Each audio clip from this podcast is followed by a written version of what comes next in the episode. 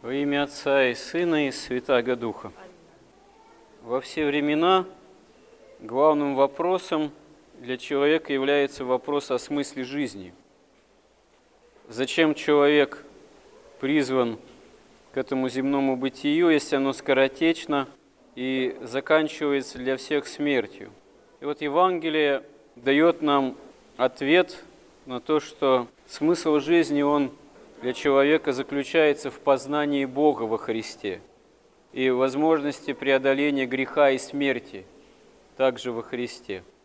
Мы можем заметить, что мы живем в такое время, когда прямо или исподволь идейным содержанием эпохи нашей, общества, западных обществ, является совсем другой ответ на этот вопрос – это по слову же апостола, будем есть, пить и веселиться, ибо завтра умрем. Можно сказать, что это идеология именно общества потребления, а фактически поклонение золотому тельцу. Это началось не сейчас только, не вчера даже. Подобное миропонимание складывалось веками на Западе благодаря постепенному отступлению от Евангелия, от Христа – можно сказать, от традиции христианской. И вот в таком уже крайнем, таком модернистском понимании, ну, модернистском по отношению именно к традиции, вслед за крайними такими атеистическими опытами революционными 20-го столетия приходит эпоха фактически гедонизма такого, именно поклонения материальному развитию и стяжанию материальных ценностей. Причем надо заметить, что вот это вот поклонение чисто земным ценностям, фактически золотому, там, зеленому или какому еще розовому по цвету банкнот, тельцу, оно является таким агрессивным, то есть оно не просто рассматривается как какое-то ну, частное дело человека. Нет, к этому призываются и понуждаются все. А если существует в ком-то вера, если существует церковь, являясь вызовом вот этой парадигме идейной «будем есть, пить и веселиться» и жить блудно тем самым, то надо сделать так, чтобы, если прямо нельзя уже уничтожить там церковь. Надо ее постараться, можно сказать, пристегнуть к идейному обслуживанию поклонения, поклонению золотому тельцу. Сделать как некий тоже объект стяжания в ряду других объектов стяжания, чтобы золотой телец и Христос и верующий в Него, ну, это было как бы в одном ряду. Именно в современном обществе потребления.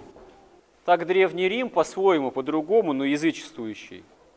Он когда завоевывал другие народы, других богов, идолов, ставил свой пантеон и, в общем, требовал, признавал и требовал равного поклонения всем идолам. Так современный мир жаждет, чтобы, ну, если вы верующие, если вы церковь, ну, это ваше личное дело, да, но вы признаете, что и наши ценности, наш идол золотой телец, он, так сказать, не хуже. Мало того, так называемая на Западе политика политкорректности и толерантности – это следствие тоже вот этого гедонизма, следования главной цели стяжания. Потому что это стяжание не просто только материальных средств, это еще и свобода для порока и греха, причем пороков содомских и гоморских. А кто что-то пытается против этого сказать, согласно традиционных ценностей там христианских, того на Западе уже легко могут и в тюрьму посадить. Потому что нельзя на золотого тельца и того, что с ним связано, что-то возражать. Потому что это именно стремление к такому мировому именно господству вот этой идеологии общества потребления. И На самом деле, вот это вот стремление исключительно только к материальной такой наживе, развитию, греховному развитию, это есть восстание именно на Христа и на Его святых. Потому что святые, все святые, они как раз таки обличают вот это неправое пред Богом стремление не к Царству Небесному, а исключительно только к земному и греховному, когда все переворачивается, когда вместо того, чтобы, как Господь говорит в Евангелии, ищите прежде Царство Небесного, и все земное приложится вам. Современный мир, он как бы говорит напротив, вы ищите только земного, а Царство Небесное, ну, если оно есть, оно как-нибудь там заодно приложится. И вот на самом деле то, что истина, она как раз-таки не в земном благополучии, не в земном развитии, потому что истины ни в чем нет. Как Понтий Пилат говорит, а что есть истина самому Христу, и не получает тут момента ответа, потому что истины ее ни в чем нет. Истина только в ком-то во Христе. Действительно, истина евангельская, она имеет личностный характер. Она не в чем-то, она в ком – кто Спаситель, кто истинен? Христос. И вот истинность христианства, истинность бытия церкви подтверждают не какие-то учебники по догматическому богословию, не какие-то логические рациональные доводы. Бог вообще не нуждается в доказательствах его существования.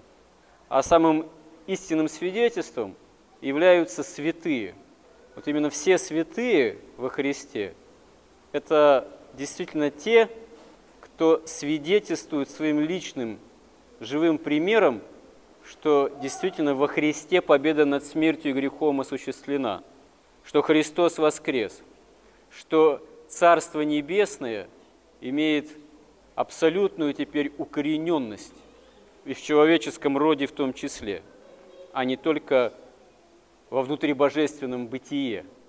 Потому что Христос, Он и Бог, и человек, за нас пострадавший и воскресший. И все святые Его – это те, в ком лик Христов, образ Христов, изобразился с максимально возможной для каждого человека степенью, во всей полноте. При этом никто из святых не лишился индивидуальных свойств, личностных. Они как раз-таки, каждый святой не похож один на другого – каждом его личные свойства, они преобразились, высветились, стали еще более явными и светлыми, потому что они изобразились во Христе, и в каждом святом Христос изобразился. Это вот именно удивительное тоже чудо Бога человеческого бытия Церкви. И святые все, они как раз дают пример нам – такого непоколебимого стояния в истине, в правде Божией. Поэтому как бы мир, лежащий возле и чаще всего ныне исповедующий ценности исключительно вот именно поклонения золотому тельцу, такого материального стяжания, не восставал бы на Христа и его святых. Это чисто временное восстание, принадлежащее проходящей тоже земной истории – Потому что как бы порой нам не казалось, что окружающий мир, он уж настолько изощрился в своих вот соблазнах и средствах, чтобы человека соблазнить и увлечь вот эту вот пучину греха. Но это все равно восстание бессильное, потому что в отличие от Христа и верующих в Него, и святых Его, это все не имеет полноты жизни вечной. Это все не имеет укорененности в Царстве Небесном, в жизни вечной. Все вот это греховное и какой-то момент, имеющее такую, казалось бы, большую силу, все проходящее и в этом смысле иллюзорно. А во Христе и в святых Его мы видим пример наоборот. Стояние в истине даже до смерти, казалось бы, а на самом деле не до смерти, а до полноты жизни вечной, до обретения бессмертия, через сораспятие, да, со Христом, через последование Ему. К чему вот Господь и говорит на вопрошание апостола Петра, что будет нам, что мы вот все оставили. Вы, говорит, в паке бытие, когда Сын человеческий, когда Он сядет судить 12 колен Израилев, вы сядете 12 колен Израилев судить, когда Господь сядет весь мир судить на престоле Божьем, 12 апостолов, ученики истины Христа, сядут судить 12 колен Израилевых, то есть истинно верующие во Христа, последовавшие за Ним, не просто обретают спасение, а имеют участие даже в судьбах мира, в судьбах Божиих, что называется. И это свидетельствует сам Господь.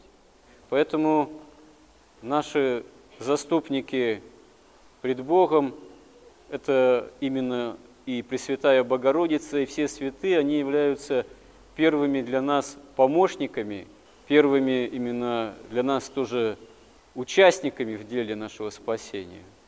И их свидетельство, оно непривожно. И для нас это тоже должно быть главным вопросом нашей жизни.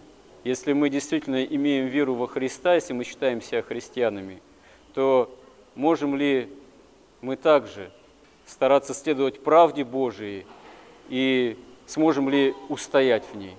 Помоги нам в этом, Господи. Аминь.